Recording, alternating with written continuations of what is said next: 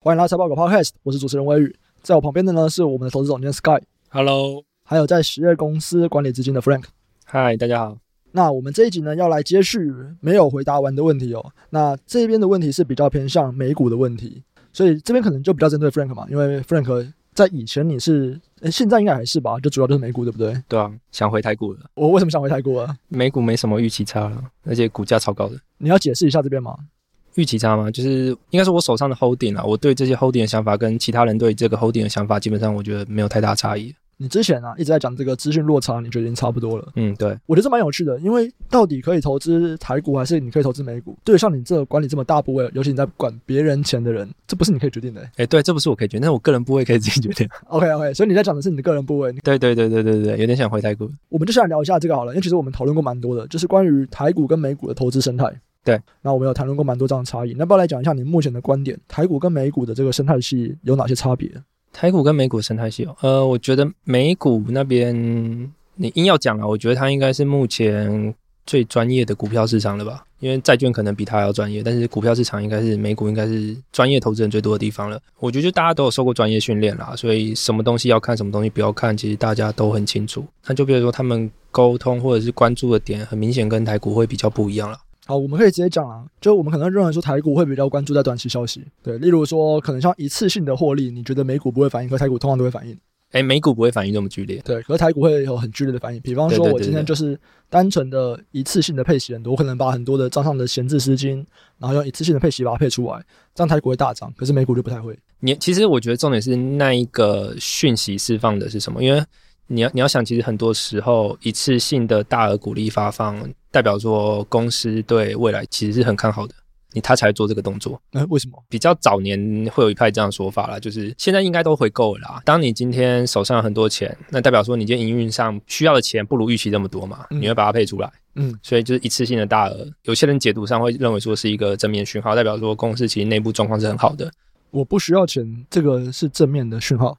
对啊，蛮多都是的。当然也是要看产业啊，因为假如说你今天是什么，大家原本对它预期是高成长的公司，你突然现在不需要钱，嗯、大家就觉得说，哦，你是不是成长要衰退了？基本上我自己不太投那种成长率超高的公司，我基本上不太投这种东西。OK，好，所以你觉得在台股这种会反应，那美股的话，通常比较不太会反应，一次性的不会这么强烈啦，对吧？但其实美股，我个人认为它就是更看梦想。啊呃，美股有分两种类型，一种是假如说这种公司是你很好估值的，嗯。基本上，我觉得就是按照正常程序走，就是正常化盈余是多少，大家给的估值就大概多少。但是会有另外一派是你中值是算不太出来的，就是五年后公司会长什么样子，大家都说不准的这种。方说 spec，你一定是不知道的吗？对对对，这种他是哪一间公司都不知道。这种就很看就是管理层跟市场的沟通技巧，因为很多时候呃管理层可能讲的很美化诶，管理层跟市场的沟通技巧，真的真的就是如果你认真去看的话，他们会说哦，我们接着未来要怎么走怎么走。如果大家相信这个故事，大家就会去想说，如果这个故事要执行的顺畅，我应该要盯着什么指标？例如说像 Netflix 之前大家盯的就是订阅数嘛，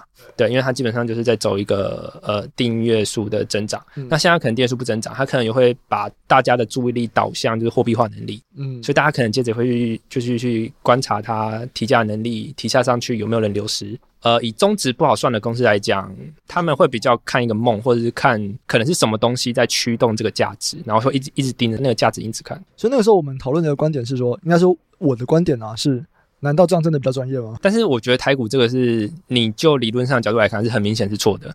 就你这样反应是不对的，美股那个状况是反而大家说不清楚。好，所以台股是这个涨是没有道理的，但它还是会先涨。那当然未来也还是会跌回来。可是美股就是说，就算它可能不是那么的嗯合理，或者是它不是那么确定，但就是有一个机会在那边。应该说大家就直接把只是可能会发生的事情，直接当做已经发生的事情在交易了。我觉得很多状况是这样。Sky 嘞，Sky，你有在看，比方说台股跟美股，你觉得有什么差别吗？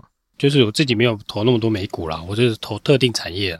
那我我观察的角度也都是以整个产业的，就是上下游啊。我觉得比较有趣的是，有一些产业美股反应的会比台台股慢了，有一些就是美股会比较快，地域性的落差就对了。所以其实那个资讯的反应的速度是有差的哦。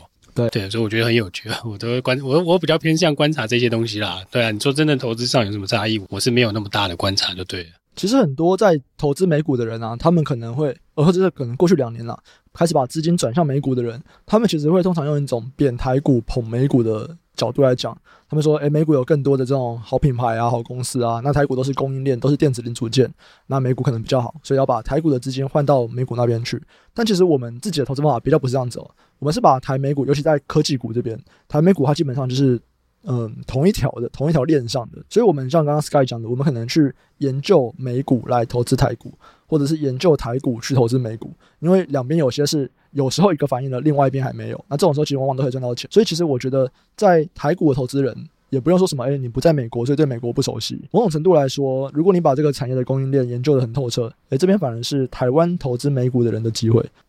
下一个问题哦，就是美国的投资人对于财报的什么指标比较敏感吗？例如说啦，例如说台湾投资人其实我们非常的重视现金股利殖利率，所以都会有一个殖利率行情嘛。那美股呢？美股有没有对什么财报的指标比较敏感？讲白一点，我觉得美国那边很常用 non-GAAP 的数字去去看的啦，就是解释一下，呃，就是会计制度上面有一套规则嘛，那有时候那套规则其实不能很好的表达这家公司的真实状况，那所以有时候管理层会选择用一些呃非会计准则要求的方式去处理数据，然后用那个数据去跟投资人沟通。那因为我觉得这种沟通方式在美国已经算是很一般、很常见，所以我觉得不会有什么具体指标。那具体的指标比较像是管理层怎么指导市场，就是假如说，呃，假如这是一个 turnaround 的主题好了，管理层可能会跟市场沟通说，哦，我们今年目标就是要把债务降到多少比例，然后利率债务利率要压到多低。那基本上这个时候这两个点可能就会是市场上很关注的东西。对，所以我觉得并没有什么特别具体的东西，因为我觉得美股那边就是不会单纯被财报数字局限的这么严的。美股我觉得玩比较多的还是跟分析师的预期啊。对，我觉得预期这边是影响比较大的。对，就是台湾很像比较不会有这样的状况，因为美国就是全市场投资人都知道说，分析师们对于这一季它的 EPS 或者营收的预期是什么，然后你就是在玩这个，就是哎，你如果认为公司会比分析师的预期高，那么你就可以买。那台股很像比较不会有，比方说台积电下一季，哦，台积电可能会有了，可是比方说像一些国外外资比较没有在 cover 的股票，大家比较不会知道说，哎，这些投资机构们对于哪一间公司它的预期可能是什么。在台股啊，有一些人他们会去做景气循环股，就是可能产业的轮动嘛。那或者是有另外一种人，他们会去追逐资金的流向。那这个其实就跟我们嗯前面有聊的动能会蛮像的。那在美股呢？美股适合这样的做法吗？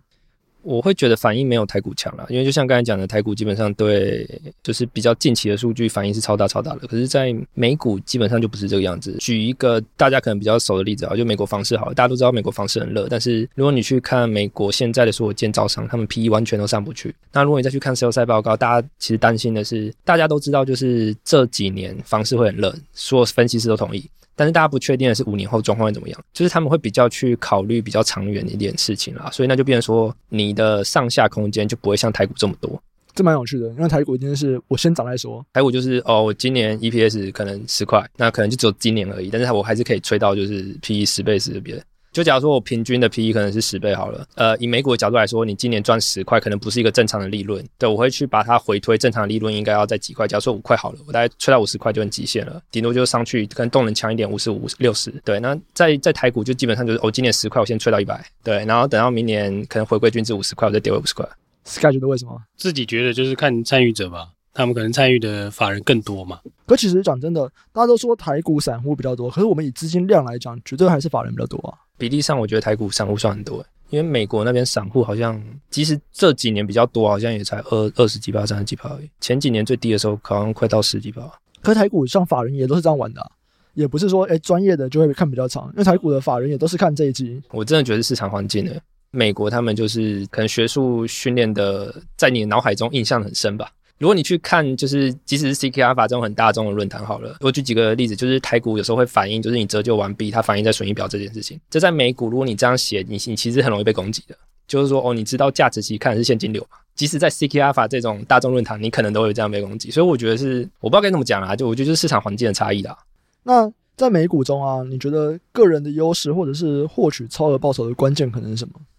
基本上会有超额报酬，就是我觉得就三个东西啦，就是第一个是你要比人家强嘛，然后第二个是你可能找到什么无效率的地方，或者是你找得到可能比较不理智的人，或者是你能在你理解其他参与者的行动，而且尝试在他们行动前或行动后去做一些你能预期的事情啦。那我会觉得说，在美股，第一个是你不要想你有资讯优势，因为基本上第一个是美股那边其实大家都比较厉害，然后加上你又不是当地人，你不可能拿到资讯，那就变成说你要么就是往分析的方向走。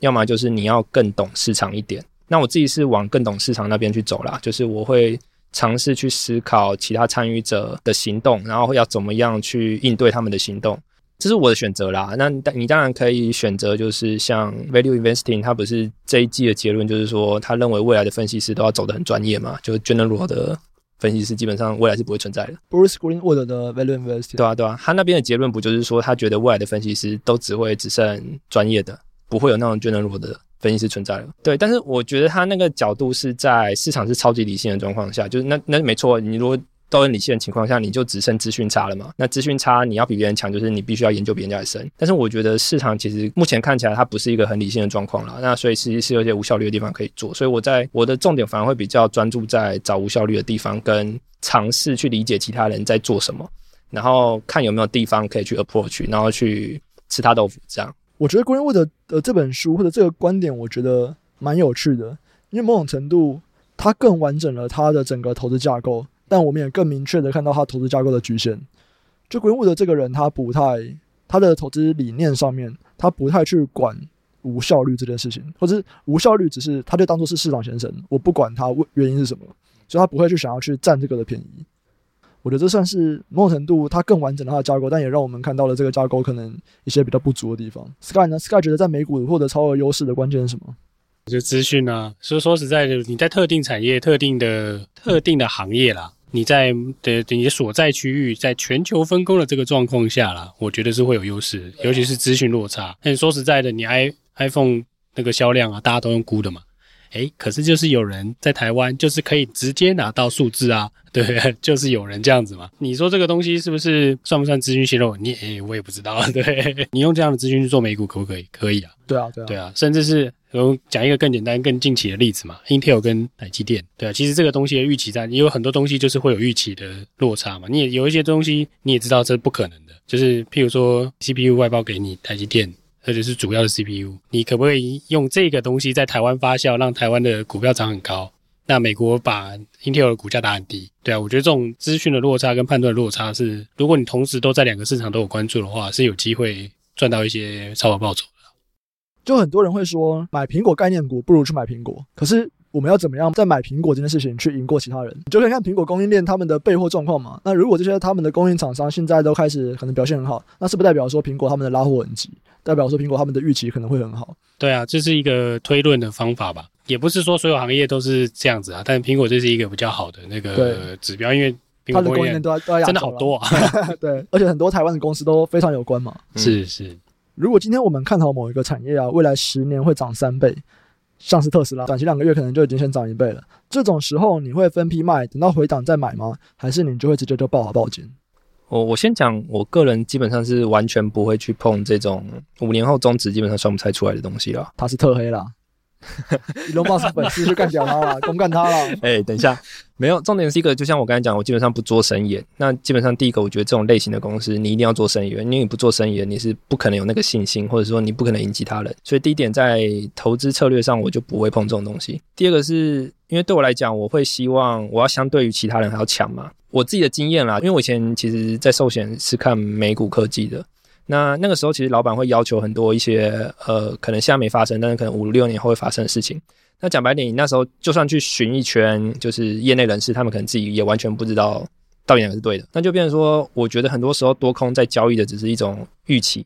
或者是信心，或者说主观的意见的交流。那主观意见交流，讲白了也是不会有结论的。那就变成说我其实在这边我是有有很难很难有很强的信心啦。那就变成说我会觉得说这种公司我会用比较交易的方式在做，就是我会以加量的方式在主导我的交易决策。就是基本面对我来讲比较像次要的东西了。Sky 会有这种东西吗？就是你看好这个产业未来十年？哦，还真的是十年很难看呢，十年太长了吧？像电动车，我真的是我也是真的看好了。但是我没有看好到要十年会成长三倍这种神秘的数字就对了，对啊，那如果我是真的看好，说实在，你如果估不出来，我会以操作选择权的方式去做啊。哎、欸，有这么长的选择权哦？你把这个仓位就当选择权。Oh, OK，就是他输掉了，你没关系啊。但他的杠杆就超级超级小啊。不会啊，不会，怎么会小？它的 upside 跟 downside 都非常大，超像选择权。对啊，那就像我去买一元的全额交割股，然后让它乱喷的那种概念有点像嘛。对啊，所以所以我会以这种方式去持有嘛，是选择权的这种概念嘛。所以你持仓比较容易报金，因为没多少钱。但如果你用风险配置的角度来看的话，它其实是一个非常高报酬的东西啊。那你配少的比例是合理的嘛？对啊，所以我会以这样的角度去交易的。如果真的很看好的话。好，讲完美股，我们现在来讲很硬的东西了，量化。那我们先从简单的开始。我现在对量化的想法就是，你只要是非专业人人士，基本上都不用碰，没关系，你可以完全不用动。你说非专业人士？对对对，就是假如说你今天不是 quant analysis，基本上你都可以完全不用管它。我现在想法是这样啦。为什么？第一个是我们先把量化分高频跟低中频好了。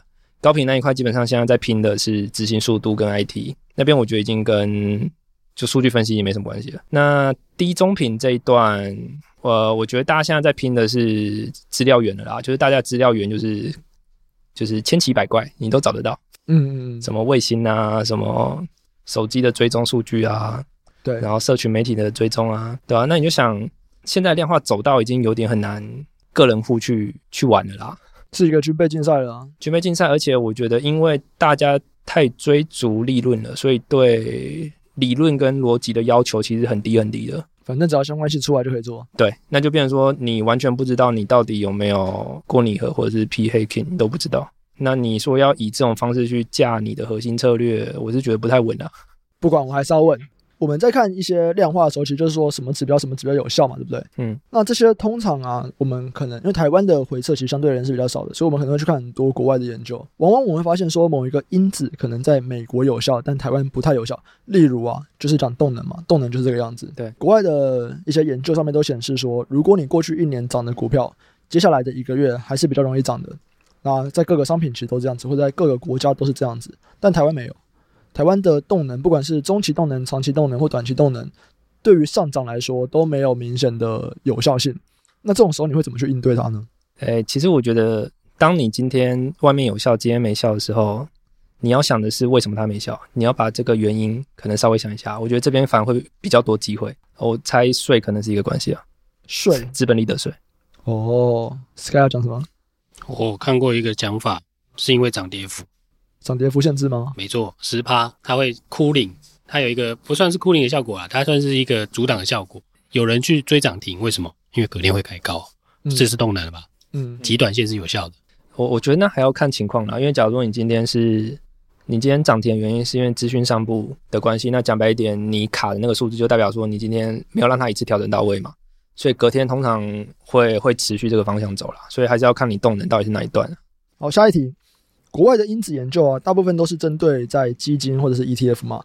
那你平常在操作，就根据这些研究在做操作的时候，你是怎么决定你可以用在哪些市场啊？什么商品？那怎么样去确认说这样的研究可能在实物上也是有效的？呃，第一个因子投资我拿来补仓位的，所以它不会是我拿来补仓位的。补仓位啊，就当我没想法的时候，我就会哦摔一点东西来补，就会表示说你现在可能你知道价值这个因子有效，那你现在没有特别的投资 idea，你就会去买一点。对因子的东西，所以你说怎么用就是这样用。对，那怎么确认在统计有效？其实如果你认真去看，我觉得因子以量化的角度来看，已经算是比较有有理论在的东西了。所以你只要统计跑得过，基本上你后面有理论支持，我觉得信心应该是够的了。那 Sky 呢？Sky 平常会做，你会根据因子研究的结果来作为你选股的或者是操作的依据之一吗？选股会啦，但操作不一定就对了。因为选股，反正它就是我一个初阶的筛子吧、嗯、filter 嘛，对啊，我就把它筛出来，要不要买？那我会看看，就是有没有其他的东西。当然，你越多符合越多条件越好嘛。所以基本上就还是说，我们就是这种 T DPE、DPB 啊，或者最近涨很多的股票嘛，对不对？我可能价值跟动能啊，还有有有没有群聚性的这种类似这种的，就是 filter 就对了。Frank 是有你在投信工作的时候，你是有。因为因子要去建 ETF 嘛，对不对？对啊，你会去做像计量或者是统计检定来检视，说我不同因子之间的相关性会不会影响到投资组合的绩效表现吗？就比方说，现在我们可能发现两个指标有效了，就 A 指标有效，B 指标也有效。那你会不会去看说，那如果我同时做 A 指标又 B 指标，反而绩效变差了？就我可以单做 A 指标，那赚很多钱，也可以单用 B 指标赚很多钱，但我同时用 A 加 B 反而赔钱。你们会去做这种检定吗？统计检定是一定会做，只是重点都不是统计检定啊，因为诚实讲，你只要回测够多，一定 统计检定都会过。其实我觉得难的反而是你要怎么找到那个逻辑，因为你今天一堆东西可以回测，你随便跑一定都有一些东西过统计检定的，对吧？那只是你怎么有那个信心确认你这个因子是真的有效的？然后相关性是否会影响投组绩效？这数学上就一定是啊，因为假如你今天考虑的是风险回报的话，它就是一个 input 啊，所以这就一定对啊，对吧？其实这让我想到啊，因为不同的因子之间还是有信心程度嘛。我之前听那个 AQR 创办人 Cliff 的一个 podcast 访谈，主持人就问他说。你对哪一个因子最有信心？对哪个因子最没有？对，然后他就说他还是对价值最有信心，对动能最没有信心。他觉得价值比较有一个理论在，对，比较有一个理论撑在那边。那动能的话，就是他还是不太确定啊。虽然说在解释为什么动能有效的论文有非常多，可是他还是没有让他感到非常的有信心就对了。你呢？你有没有偏好哪一个因子？我觉得就价值动能是我最有信心的两个，其他我其实都还好。那 Sky 呢？我可能这块就比较老派一点，我的价值还是真的是实体资产的价值。对啊，我是会看的是你真实持有的不动产，或是一些特殊的这些，就真的你可以卖钱的啦，马上可以卖掉，更可以说是清算价值吧。嗯，你这边也可以再分享一个研究啦，在去年差不多这个时间的时候，一堆国外的这种学术啊，他们不管是 AQR 啊，或者是。就他们那一派啦，然后 Wesley Gray 啊，他们都在讲说，就是 PB 这个因子为什么没有效嘛？对，大概在一九年、二零年，关于 PB 为什么没有效这个讨论超热烈的。你们知道二零二一年目前最强的因子就是 PB 吗？因为它跌得够深嘛，所以 PB 很强啊，这很合理啊。不知道，但是你要我说，我确实觉得 PB 应该是价值因子里面以现况来讲最没有逻辑的。最没有逻辑的吗？最没有逻辑的啊，他很多问题啊，来说说看。PB 第一个是呃，PB 其实它要求会计上有个假设叫 clean surplus，就是我今天损益表的数字应该要等于我资产负债表的变化。但目前在美股来讲，这个假设基本上是完全不挂钩。我在猜最主要原因基本上是回购啦，因为回购那边把这个关系很明显的打乱了。然后第二个是目前太多公司都是靠无形资产在创造它的价值啊，我觉得它已经很难是现代的价值很好的替代变量了。那 Sky 呢？Sky 为什么还是喜欢 PB？我的 P P，我刚好提到，就是说，其实我我对无形资产的评价也是蛮 question 的。说实在，所以在那一块那一块的评估值上面，我其实诶就是没有很大的把握啦。所以我就比较偏向实体资产了，因为实体资产真的市场在偏离 P P 最有效。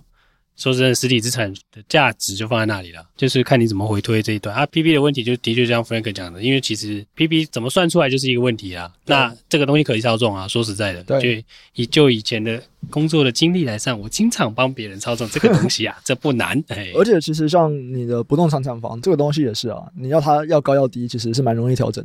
对啊，所以说说你怎么样装这，当然这一定估值上一定会有一些模糊地带嘛。那你怎么去判断说，哎，这个地带这个 buffer 够了？对，呃，我是觉得，因为基本上你因子基本上就是靠一个大数法则去把一些可能一些异常值去掉嘛。PB 的问题，我觉得是系统性的啦，就是第一个是美股那边从以前发股利变成现在全部都回购股票，那回购股票会计的认列方式就是把你的市值直接扣在你的股东权益那一端了，所以它直接就把 clean surplus 这个假设打掉了。然后第二个就是无形资产，很明显就是占我们的价值驱动越来越大了。对啊，我觉得是系统性的原因啦。好，那下一个问题哦，就一般投资人啊，如果我们想要利用这个因子去做投资，就是我们现在知道很多有效的因子嘛，我们想要根据我们所知道的这个知识去做投资，那会根据市场目前的多空的趋势来调整我们在不同因子的破险程度吗？例如说，呃，市值小。是一个因子嘛，动能是一个因子嘛，价值也是一个因子。我们会根据现在的市场非常热，或者市场不太热，根据这个不同的情况来切换，决定说我们应该要用哪一种投资策略吗？我觉得是研究很多啦，但是没有定论。各大指数公司还有因子公司应该全部都做过研究了，但是我觉得应该是没定论啦，对吧？像 AQR 就觉得择时好像因子择时不太有效，但是我记得有几家呀指数公司可能是想卖商品吧，就是对对对，就是觉得诶不错，有效果，很棒。因为我的确也看过这样的研究，我看的研究是说，如果你一直坚持使用价值因子，你可以赚钱。你一直坚持使用动能因子也可以赚钱。但如果今天你想要去找时机点切换这两种不同的因子投资，你会赔钱。就是我看到的研究是，你就是直接落后大盘。那他们其实用了几种市场主流的切换的做法，就是要什么时候来做切换嘛。那他们用了几个就是大家常用的做法或者常见的做法，那这几个基本上都是落后大盘。Sky 呢？Sky 对这个东西有想法吗？什么时间点来切换不同的因子？哎、欸，我觉得很难呢。近几年的研究也是，其实我觉得也是真的是抓不出来，因为有的时候真的是，这等于就是你在猜明天会会涨什么嘛，有点这个这个概念的、啊。对对对，对，对啊，你真的不知道它什么时候会涨啊。对啊，我当然我可以设定一个催化剂，但是我不知道市场什么时候会转变成这种风格，会喜欢这一种风格的个股或是股票。对啊，我自己是不知道要怎么切换了。可其实我在我这两年，我听了艾希克几场演讲以后，我开始觉得，说不定去搭配艾希克的讲法，你是有办法抓到这两个不同切换的时间点的。因为艾希克把周期循环它分为生产力循环跟通膨循环嘛，那我觉得通膨循环不用讲，通膨循环我这个 PB 策略应该非常有效。那在生产力循环，它又有前面跟后面。前面可能是就是它会先涨预期，就是 P E 先拉高，P E 拉高以后，它会先停滞一段时间，然后等获利追上，然后等获利追上以后呢，接下来就会进到了进入到一个泡沫的期。那这种时候就是 P E 就会到无限高。那我觉得如果有办法去抓好这几个阶段，其实在动能跟价值这两个因子的切换，应该是有互相对应的。嗯，我我不确定啊，因为对我来讲，我一直都觉得直化找，尤其下而上找催化会比你上而下想转折点还要简单很多。反正就是现在目前看过去是没有定论的啦。那可能有定论也不会跟你讲，因为讲白点，这是一个我觉得是所有大资金可能都会很很渴望想要知道的事情。对，那这种东西讲白点，你不太可能在大众市场上里面去流通。说实在的啦，如果是要用。经济学的角度来看呢，你刚刚那两个东西跨度都超大，生产力循环跟通膨循环的跨度都有二十年。那是以艾谢克定义的这几个，其实它并没有到那么久。有啦，至少十年以上吧，对不对？嗯，对，最近这个上一个上一个，所以你买一个个股要等十年。OK，对啊，这个是很简单的问题嘛。第二个，现在是生产力循环，应该没有疑问吧？嗯，先不要讲就是台股了，我们讲美股，美股 Discovery 应该是被定义在价值股吧？对，那他在讲什么东西？你有没有想过这个问题？做完这个问题，我就可以打破今天这个问题，是你根本没有办法用这个东西去抓，因为从去年底到今年，其实价值 outperform 哦，所以你价值 outperform 的状况之下，那你说这个跟生产力循环有没有关系？对对，我觉得这个东西很难抓啦。我只是举出一个现象说，诶，我觉得这样这个问题 maybe 是不成立的。有一些人可能会倾倾向用殖利率的陡峭跟那个 spread 来算。你说的殖利率要不要解释一下？就是这个债券的殖利率啊。那你如果你用这种东西来算的话，那有些人会倾向用这个方式去解读啊。但我目前为止还没有，还没有研发出来，就对了，我也不知道。对，好，下一题，动能的定义是说，如果这档股票在之前的一段时间涨比较多，那它未来的一段时间也会涨比较多。所以这边这个人他就问啊，那我们要怎么去定义这个时间？所谓的前面一段时间，它的一段是多长？那后面一段时间它就是多长？然后我们是怎么样去检验它有没有效？我觉得一个思维啊，就是量化它基本上，呃，你可能回测一个因子是简单的，但是你要找到背后逻辑是难的。我一直对因子这块的感觉就是，我应该是要回测一个东西，然后它可能会带给我什么想法。所以你说，因为各种定义嘛，但是定义完，你说背后逻辑有很大的差异吗？我是觉得不会有太大的差异啦。那所以基本上大家的做法就是，我可能用各种定义，然后去想要尝试诠释某一种想法，然后如果每一种都 work 情况下，我会觉得哦，这种想法可能。很 strong，但是假如说我今天就是用这种想法去定义很多方式，然后结果发现都不 work，那我就知道这种想法可能就没什么意义。所以我觉得重点不是硬去定义它，是你那个想法到底能不能支撑吧？我猜。Sky 呢？这一块我我其实不是太有研究啦，因为我自己觉得就是，其实我就是以想法出发嘛。但你是说你的动能？的，譬如说我在极短线，像什么应征动能，那我的理由是什么造成这样的状况？我会比较偏向是说，就是你能不能解释说你这个因果关系到底是怎么样怎么样出来的？如果没有办法的话，那 maybe 这个可能只是看 maybe 会有相关性，但这个东西没有因果嘛，不支持你的这些就是就整套交易的逻辑啦。嗯嗯，对啊，那那那这个东西 maybe 就不一定能用就对了。你说我要怎么定义？那我其实就是说你有没有办法去检验你的初衷了，你的想法就对了。如果今天单纯想要去讲说学术怎么定义的话，我记得之前应该也是在跟 Frank 的那一集，我有稍微的解释过，目前至少学术上面大家所公认的一些定义了，那就是分短、中、长期嘛。短期就是一个月，过去一个月；那过去呃中期就是过去一年，长期就是过去三到五年。那长期跟短期都是反向的。也就是说，我过去一个月涨比较多的，未来会跌比较多；过去三到五年涨比较多的，未来也会跌比较多。但中期是正向的，就是我过去一年涨比较多的，未来还是会涨比较多。我的这个未来啊，一到十二月其实都差不多，就是未来一个月到未来十二个月基本上都差不多，但它反应的会很快。也就是说，如果今天你是每三个月根据这个动能调整一次持股，你的报酬率会最高。那其实每个月会更高。如果摩擦成本非常低的话，每个月转换会比每三个月转换来的报酬率低的原因，主要是来自于摩擦成本。如果是摩擦成本前，其实每个月转换是比每三个月转换还要来的报酬率还要来的高的。其实这边的确就面临到一个问题，诶，为什么短期跟长期反向，中期都正向？那这个中期的定义为什么是一年？那如果是六个月嘞，或者是？就为什么六个月看起来也是中期，可是到了一个月就变短期，就变反向？这边的确是没有办法有一个很好的解释，所以我觉得这也是为什么 AQR 的那个创办人 Cliff 他会说他对于动能是比较没有信任。好啊，那前面我们在讲动能因子，接下来来聊聊价值因子。除了目前台湾人最熟知的 PEPB，通常还会有哪一些因子在说？诶，如果这个指标很高或很低，代表说这个公司可能被低估了，或者是很便宜。嗯，像是 EV 除以 EBITDA 或者 EV 除以 EBIT。EBIT 基本上就是台湾的营业利益啦，差不多的概念。对对，很接近。嗯，那 EV 的话就是公司价值，是你的市值加上总负债，市值加总负债扣超额现金。有些人扣，有些人不扣，主流是都会扣了。对，所以某种程度来说，跟本一比也还是蛮像的啦。哎，有差啦，它是衡量整个公司啊，整个公司跟股权人其实不一定一致啊，但是我猜在台湾应该超级一致啊，因为台湾好像资本市场很少看到。债务超高的公司吧？对，因为台湾其实是有这方面的限制，所以我觉得在台湾是很接近一致啊。嗯，Sky 呢？还有一些学术上的吧，像我以前写论文用过 TOPING-Q 啊。嗯、算了，我要死要活了。TOPING-Q 我在台湾几乎没有看过有人用啊。要怎么算呢、啊？重置价值那一端？哎，其实有资料库，哦、真的 有资料库帮你算好全部的。对，但我没有，所以又是别人那边弄，就把他那个资资料捞出来啊，然后就用那个把财报资料捞出来，然后用他的那个公式算了。所以，所以这这也是其中一种啊，对啊。嗯、不过常用真的就是这一些啦，嗯，对啊。啊，不过 EV 男生 EV 台湾比较有趣的是说，因为它本它全部都用市值嘛，但台湾的债务没有市值，所以大家都用面额算。对对，这还蛮有趣的。可是会差很多吗？理论上不会啦，但是有一些有一些会有差。我自己的经验用起来是账上超多现金的那种。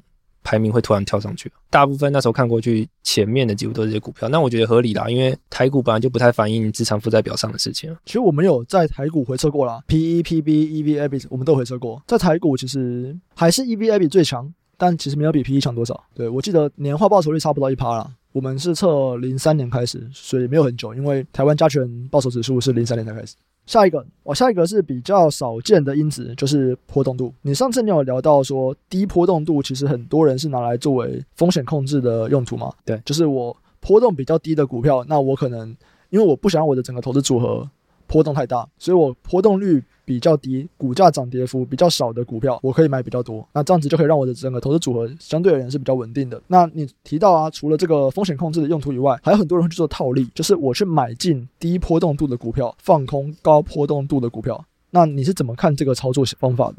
你自己有做吗？我没有，我第一个反应是低波动因子不就是这样定义的吗？因为学术上的因子定义不就是龙秀吗？那这样不就是因子吗？这算套利行为吗？这不就是因子吗？也是，你就是在买一个低波动因子嘛，对吧？对对，没错没错，对吧？一模一样，就跟你买低 PE 放空高 PE 是一样的概念。对啊对啊对啊，其实就是因子嘛。我我觉得不算套利行为啦，你这算风险套利行为，就是它还是有风险在。那所有的量化策略都一样，就是只要拥挤了就一定会。